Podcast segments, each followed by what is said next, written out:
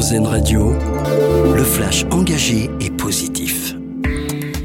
Bonjour à toutes, bonjour à tous. La France se donne les moyens de rouler à l'hydrogène. Pour la première fois, le gouvernement vient d'autoriser un projet de recherche d'hydrogène dit blanc.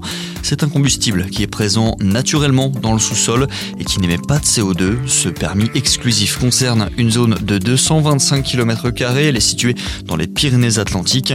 Plus largement, il existe plusieurs gisements potentiels. En France, cette ressource pourrait faire partie à terme des solutions pour remplacer les énergies fossiles utilisés pour les transports.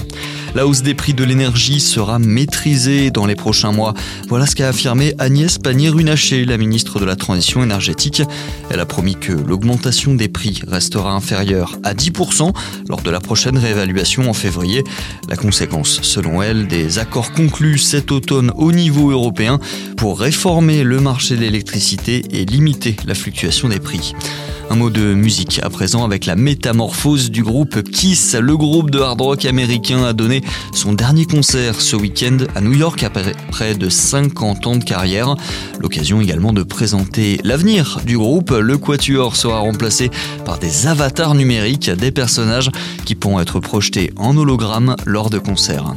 Le sport et un match en toute décontraction pour les handballeuses tricolores. Elles affrontent la Slovénie. Ce soir, c'est leur dernier match de groupe dans le mondial. Les Françaises ont déjà décroché leur place pour la suite de la compétition. France-Slovénie, le coup d'envoi de la rencontre, c'est à 21h ce soir. Et pour finir, notre dossier solution avec cette association qui vient en aide aux aidants, ceux et celles qui doivent s'occuper d'un proche dépendant, d'un enfant malade, d'un parent âgé. Eh bien, à Bordeaux, la ressourcerie a mis sur pied une équipe psychologique psychosocial qui peut accompagner et conseiller les aidants dans leur démarche ou leur quotidien. En France, aujourd'hui, on compte entre 8 et 11 millions d'aidants.